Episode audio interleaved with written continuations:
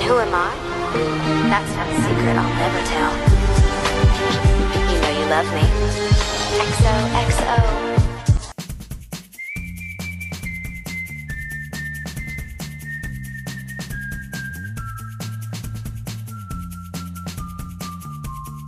Hola a todos. Esto es Teen Speak the Podcast. Un podcast en donde hablaremos sobre los temas relevantes de la vida de un adolescente y los desafíos que enfrentamos. Teniendo como host a mi persona Camila Núñez Garay y a su otra host, Samira Figueroa. El tema de hoy es todo sobre el noviazgo. Y como sabemos, el noviazgo puede ser interesante, lleno de promesas, divertido, pero al mismo tiempo puede ser confuso, enfurecedor y estresante.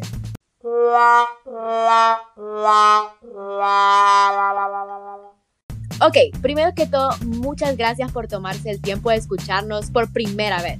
Para tenernos un poquito más de confianza, nos presentaremos brevemente. Bueno, como ya les había dicho, yo soy Camila, tengo 16 años y estoy viviendo la mejor vida de soltera. Y yo soy otra de las hosts y me llamo Samira.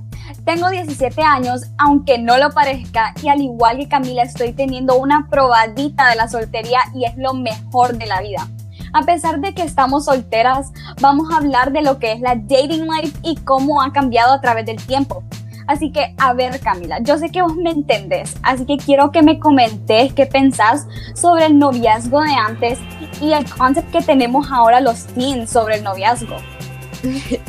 pues a ver, vos me conocés y sabes que yo soy la gran romántica. Por ejemplo, yo he notado como, como antes era súper bonito que el chavo, antes de pedirte, te llevara dates y conocerte de verdad. Las relaciones se basaban en lo que era el respeto y al principio siempre se conservaba como que esa inocencia que te dejaba hasta con mariposas en el estómago, por así decirlo.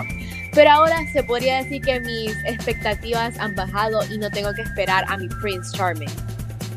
Estoy de acuerdo con vos, porque la verdad siento que antes ellos te llevaban a dates y después de varias dates ya le pedían como permiso a tus papás y te pedían que fuera su novia. Y ahora es todo lo contrario, porque, o sea, puedes llegar a estar meses con alguien y solo son algo. O sea, quieren que todo sea exclusivo y serio, pero nunca tenés como el título, entonces se siente como un poco inseguro, la verdad. lo hablas por experiencia, estamos un poco dolidos, ¿usted cree? Cállate, Camila, te odio. Y en realidad no. Bueno, bueno, ok. Ya que nos deshagamos un poco, yo digo que hablemos de breaking the ice en el noviazgo. No sé si has pasado por eso, Samira, pero todos sabemos que durante la primera date siempre hay que pasar por la awkward state. Por eso yo pienso que si quieren que la relación sea verdadera, hay que ser lo más natural posible. Me refiero a que no hay que cambiar por nadie ni fingir algo que no lo sos, porque al final siempre te van a juzgar sin importar si sos la persona más perfecta del mundo. Exacto, o sea, algo súper importante para una relación es que todo se sienta orgánico y como la frase dice, fluir, no forzar. O sea, nunca tenés que fingir ser alguien que no sos solo por una persona y mucho menos si querés una relación con esa persona. Si sentís que no puedes ser vos misma around them, entonces ese no es el lugar para vos. Get out of there. Porque en lo personal sí pienso que una relación se tiene que crear a base de honestidad y aceptación. No puedes ir por la vida moldeando a los demás para que sean lo que vos querés. Ey, sí, estoy de acuerdo. Fíjate que nunca lo había pensado de esa manera. I know, I know, pero ajá, Camila. Yo quiero saber qué técnicas usas vos con los chavos para romper el hielo. Sorry, pero I don't kiss and tell. Si ocupas moves, decirle mejor a Laura que es una experta. Hey, burn. paremos pues, paremos pues, porque si no se enojan. Ok, let's stop the shade. pues, vaya pues. Yo digo que si estamos hablando del noviazgo, es importante hablar del paso más importante, que es making it official. Así que, amiga, ¿por qué crees que es esencial este paso? Pues la verdad que qué buena pregunta, Camila. O sea, porque al final del día, o sea, somos mujeres y nos encantan los detalles. Y como yo siempre digo, everything is on the details. Y que un chavo te pida y lo haga oficial, o sea, te está asegurando que no está jugando con vos y que en serio te quiere. O sea, también por una parte entiendo a los chavos cuando no te quieren pedir y no es que los estés justificando o que esté diciendo que esta es la razón por la que todos los chavos no te piden, pero o sea, también ocurre que ellos sienten que al decirlo o al publicarlo las personas lo van a arruinar. Porque, o sea, siempre se meten y honestamente que las personas al final siempre lo arruinan todo. sí, ellos también tienen inseguridades, como vos lo decís, pero sí se ve como que este dilema influye mucho con que si le pide o no. Y al final todos sabemos que este paso marca una gran diferencia en la relación y si se toma la ligera, de ahí vamos mal, papá. Así que fijos mira van a estar diciendo, ¿y estas que saben?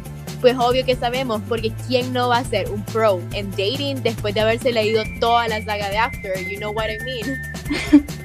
Camila, nos acabas de freaking expose. Pero sí, esos libros nos hicieron pasar por una roller coaster de emociones, así que no me vengan a decir que con Camila no somos expertas en relationships, porque también con Camila nosotros nos leímos todos los de After, pero hemos visto todas las movies de romance de Netflix, así que confidently les podemos decir que somos unas expertas. Call us love experts. Exacto. Y no solo nos llamen love experts, pero también expertas en detectar red flags. Hmm, deja de mentir porque no somos expertas en red flags. Pero a ver, hay que poner en claro a qué nos referimos. Red flag se podría decir que es lo superficial o lo interior de una persona. Puede que nos fijemos si tiene mal estilo, es un cheater, no te trate bien o una relación tóxica en la cual sales lastimado, pero como dicen, love is blind. Por más que te afecte, vos vas a seguir defendiendo tu supuesto amor. Exacto, así es, o sea, uno está cegado y no se da cuenta si en serio esa persona tiene buenas intenciones. Siempre te dicen, no ignores las red flags, pero honestamente es difícil porque cuando estás en una relación no las quieres ver.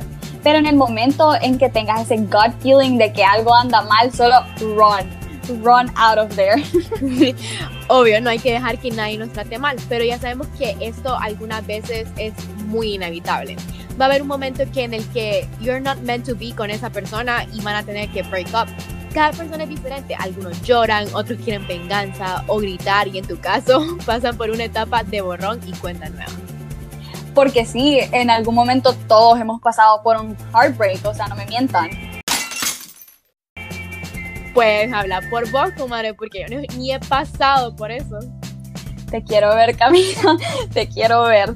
Pero, o sea, la verdad que estar heartbroken es horrible y te pones a pensar en que antes de que todo terminara, o sea, hubieron varias red flags que te indicaban que todo iba a terminar, pero en ese momento no la viste porque literalmente el amor te ciega.